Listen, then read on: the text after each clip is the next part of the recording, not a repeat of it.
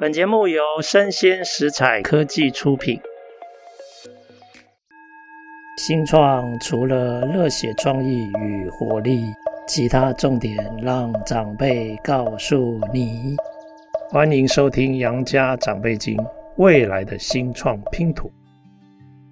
大家好，欢迎收听今天的《杨家长辈经》。那今天想要跟大家讲一下，就是过去二零二二年，就是去年。因为疫情跟二元化的对立，造成大家对数位资讯安全的关注，哦，那其实对我们呃接下来未来几年的产业跟生活形态都会造成一些重要的改变。哦，那这十一个我整理出十一个不可不知的一个趋势关键词，那今天跟大家分享。哦，那我先从疫情的影响开始哈。其实过去很长的一段时间的疫情，让很多人在家工作。那因此啊，其实企业主也很苦恼，他很担心员工在家工作啊，其实生产力是会降低的。那员工其实也很怕在家工作啊，会被雇主认为生产力不高，所以他反而有一种压力，想要呈现，哎，其实他都没有怠惰哦。他都有在工作哈，有人说哈，甚至本来都不会带手机进厕所的，现在都得带手机进厕所，压力变得这么大。那这里就有一个新名词，叫做生产力偏执现象，哦，它的英文叫 productivity paranoia，哦，那其实就是生产力偏执。那怎么说呢？啊，因为去年微软曾经做过他们十一个国家，总共全球两万名的员工的调查。结果发现啊，八十七 percent 的员工啊回复，他们在家工作的生产力，他们认为绝对不亚于在办公室。八十七 percent 哦，可是事实上啊，如果问企业主的话，刚好整个颠倒过来，只有十二趴的企业主认为在家工作大概生产力不会影响太大，那就表示。八成多，接近九成的企业主基本上是担心这个生产力下降的问题，所以现在啊，就会变成说，企业主他可能会更重视。假如我们现在要让容许职场变多一点弹性，那他一定要确保这个生产力的管理的部分一定要到位。然后对于这些呃工作者来讲，他也会想办法形成一个新的行为模式，那目的是为了要跟雇主呈现说，诶，他的生产力一直都保持在最好的状况，哦，所以这个是一个生产力偏执的现象，哦，提供给大家，这在未来应该会蛮常见。那现在哈，在国外啊，也看到第二个现象哈。大家不晓得有没有听过一个很奇怪的字，叫做 “Twat City”。什么叫 Twat？T W A T，什么意思？Twat 第一个 T 其实是 Tuesday 周二，然后 W 是 Wednesday 周三，and 另外一个 T 是 Thursday，所以它就变成说，整个大城变成一个周二、周三跟周四正常运作的大城。那个叫 Twa City 啊，什么意思？其实就是说，当初啊，认为啊，因为疫情啊，可以造成员工可以大幅的在家工作这件事没有发生，员工还是要一个程度的回到办公室去，但是他已经不像以前一样可以完全回到办公室了，所以就会变成主要回办公室的时间可能会高度集中在礼拜二、礼拜三跟礼拜四。那礼拜一跟礼拜五反而变得相当的弹性，哦，所以这个就是一个 Twat City 的一个未来的这个趋势。那这里就会产生新的课题喽。你看哦，对经营者来讲，他现在很头痛。我礼拜一跟礼拜五其实办公室大部分是闲置的，那我要怎么样提升我办公室更加的运用？哦，那我还要再租办公室吗？所以这里会变成经营者的一个新的议题，可是对于整个都会区啊，它也会有很多新的这种相关的这个问题产生。比如说，那礼拜一跟礼拜五啊，有部分的人在上班，但是其实上班的人数不像以前那么多了。那大众运输的服务怎么办？可以减量吗？还是可能不是减量，可能是减价，对不对？所以这一类的问题，在美国还有在欧洲的英国啊，像伦敦这一类的这种趋势越来越显著。那我觉得，其实亚洲国家慢慢也有遇到类似的这个趋势哦，所以值得我们留意。那这个衍生的第三个关键词，其实中文我把它翻成“甜甜圈效应”，那英文叫 “donut effect”。怎么说？也就是说啊，现在啊，大家因为在家办公的时间变多，他不会像过去一样都一定要跑到市中心去，他可能会在住家邻近的地带活动，因此就会变成所谓的“甜甜圈”。而不是蛛网状的辐射型，全部集中到中间来。那这个甜甜圈的发展模式啊，是非常多不动产业者很担心的，因为有很多不动产业者，他拥有以前视为精华地带的市中心，他现在反而会开始面临萧条跟衰退的风险。但是这里就开始有人提出一些对策哈，他说美国的甜甜圈是中空的哦。可是，如果你去英国吃甜甜圈，英国的甜甜圈中间事实上是有东西的哦，它是有果酱的哦。所以，如果按照这个英国甜甜圈的发展哦，它有可能要想办法让市中心做大幅的更新跟提升，比如说更好的办公设施，或者更好的景观环境的设计，或者更好的周边的这些品质。好，那这个可能在未来就要发生。否则，很多大城会遭遇到，诶，市中心开始面临萧条老化的问题。啊，其实市中心萧条老化的问题啊，在过去也发生过。呃，有很多呃美国的工业大城，因为他们的制造业外移，所以原本的这些工业城市中心反而萧条了。那现在有一个新的趋势，哈，这个是第四个关键词，叫做绿色都市再生发展。我们叫做 battery belt，其实就英文来看，它是一个电池带的都市更新。怎么说？我们现在发现啊，这个都会区啊，其实当它开始原本是工业城，然后开始慢慢比较萧条哦，人口开始外移，那就有一些企业开始利用这些比较便宜的土地，开始来做下一代的比较环保的产业。比如说生产电动车，像 Ford 福特，他就决定投入五百亿的美金，在这些原本萧条的工业城的这种地带开始生产电动车。那美国的另外一个品牌汽车品牌叫 GM，它也要投入三百五十亿美元。那另外呃，美国自己估计，它也有四百亿左右的这些企业的资金会投入到电池产业，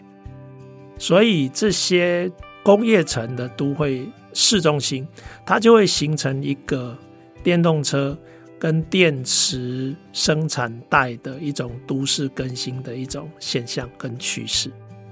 啊，这个给大家参考。那另外这个第五个这个趋势哦，它很有趣。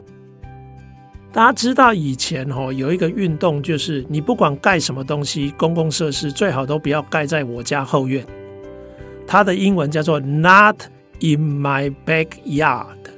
所以它那个英文字叫 N I M B Y，NIMBY，NIMBY 就是不要在我家后院搞，也就是说你要远离我住的地方。可是啊，现在啊，因为很多以前繁荣的地区，现在开始面临萧条的风险，开始出现另外一派，刚好相反。这些在地的利益团体，他主张要积极开发，他反而是说 “Yes in my backyard”，所以它就叫 “INBY” 啊，相对于 “LIMBY” 啊，它 “INBY” 的意思其实它就是一个主张开发在地的一个利益团体的这种立场。那他们现在在加州，我们已经可以看到这样的趋势了，因为以前加州的这种都市法规啊。它会把工商区跟这个住宅区很明显的区隔，所以会有严格的法规的限制跟规范。然后现在开始，这些英比他们就在游说，希望把这一类的这种都市住商的这些法规能够把它松绑，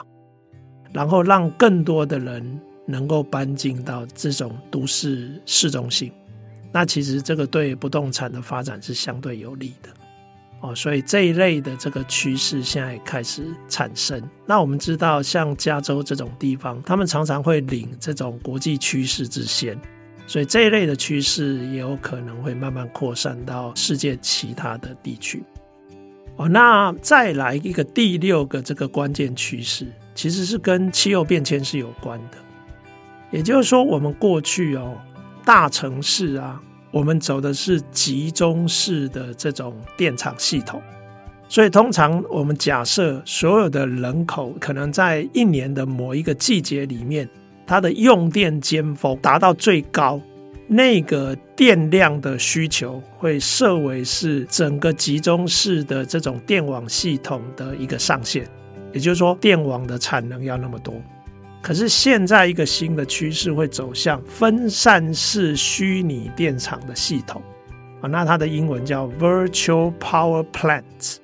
怎么说？因为现在随着太阳能板的普及，然后跟这种降价，所以越来越多的这些小型的这种企业或家庭，他们都可以开始建立自己的发电的设施，然后变成一个小型发电单位。那这些小型发电单位其实是可以被整合成一个系统的哦。所以，如果在企业跟这个家庭的当事人同意之下，它可以变成整个都市的虚拟电网的一部分。可能在尖峰或高峰的需求的这些季节，它可以售电给这些电网。然后让这些公用的这些供电的这种事业可以用比较高的价格收购他们的电力，那因此它就可以有一个更有弹性的一种调节的这种智慧电网。那目前这种虚拟的分散式的电网系统啊，它在澳洲、在英国、还有在美国的加州、还有在德国。现在已经都开始陆续推动哦，这些先进国家，所以我认为我们台湾的部分可能在未来可以留意，在未来几年我们会不会看到台湾也有会有类似像这样的趋势发生哦，Virtual Power Plant 分散式的这个虚拟电网系统。那第七个这个趋势的关键词，我想说哈，这个其实比较新哈，我们台湾什么时候会发生还不知道。它叫做大众垂直升降的运输站，哦，其实叫 Vertiport，Vertical 哦，垂直的一个交通据点，哦，其实国外有一个缩写叫做 EVTOL，EVTOL 其实是什么？它是 Electric Vertical Takeoff and Landing，什么意思？电动的垂直的升降系统。那这个要用在大众运输上哦，其实它是一个比较大型的无人机。那这个无人机是可以载人。那这一类的这种无人机到后来可以跟大众运输系统做结合，所以将来可能有更多的这种大众运输的需求是靠这个新的系统。那目前呢，专家是预测哈，在未来的一两年之内。可能可以看到第一个范例可以落地哦，那这个值得我们去留意哦。那关于治安的趋势跟这个大家关切的这种潮流哈，也有几个跟我们生活相关的哦。大家在用手机的时候都会知道，手机里面要装 SIM 卡嘛，对不对？这个 SIM 卡其实它是 Subscriber Identity 的 Module。哦，中文把它翻成就是一种订阅者的身份模组 SIM 卡。那现在啊，Apple 它要带头哦，二零二三年要发表的 iPhone 十四啊，它不再用 SIM 卡哦，它不再用有形的 SIM 卡，它要用数位的 SIM 卡，也就是说用城市码来取代实体晶片。其实这个在二零一七年世界上就有，它就有用在手机。可是现在苹果它决定今年开始的十四会只用数位 SIM 卡，所以这个第八个趋势可能大家今年就可以看到，它叫做 eSIM。这个 eSIM 就是数位的 SIM 卡哦，有可能会在今年哦，大家会迎接这个新的产品的到来。那再来就是，其实因为治安的问题被大幅的讨论，有人就在讲说，诶，其实现在有所谓的量子电脑，也就是说量子计算能量，它会非常非常的快速，因此所有的传统的密码都有可能在快速的演算之下被破解。所以，美国啊的国家科技标准研究院，它叫做 National Institute of Science and Technology（NIST），它在今年要启动叫做后量子计算的加密标准。也就是说，如果没有这个新的加密标准的话，量子计算能量会让我们过去的这种资安的防火墙会整个崩解。所以这个新的标准现在也要推出。那在整个资安的趋势上啊，有另外一个第十个这个趋势关键词，它叫做 Passkey。怎么说？它其实就是一个生物密码钥匙。其实大家现在在用手机已经开始慢慢发现，就是说它用脸孔识别或者用这个指纹识别。也就是说，现在的生物密码钥匙啊，就是。它以后就会取代掉传统的所有的密码啊，因为传统的密码已经很容易被破解。可是它现在这些设备、行动装置、各式各样的设备，它会利用你的生理特征，自动形成一些代码。这个代码是没有办法被破解的啊，它必须要掌握到你的个人的生理特征，它才有可能解决。那这个部分，其实，在二零二三年，就是今年，我们会看到有更多的这种 PC 或者是行动的这种操作系统，哦，都会支持这样的发展。所以，其实个人的各自的安全，其实我觉得在接下来的几年，你会看到有明显的提升。所以以后啊，我常常我觉得我个人很痛苦哦，我常常密码都记不住。所以到后来，我都只能记一组密码，那反而变成所有的账号我全部都用一组密码。其实这样其实风险是蛮高的，安全性是很低。那有了这个生物密码钥匙的话，其实对我这种白痴哦，都有这种傻瓜来讲啊，我都记不住这些密码，其实是一大福音哦。所以这个是第十个趋势关键词。那第十一个，其实大家以前有听过，我们讲 XR，就是 Mixed Reality，就是混合实境，就是虚拟实境跟这个扩增实境的整合，叫做混合实境。为什么？就是跟大家讲有这个趋势关键词呢？因为今年开始，苹果就已经要发布它的混合实境的头套设备，包括它的 Operation System。哦，操作系统，那我觉得预期大概在今年也会引起一波的这个热潮，所以这个算是数位今年会发生的一个新发展。那以上十一个关键词供大家参考。那谢谢大家的收听，我们下次见，拜拜。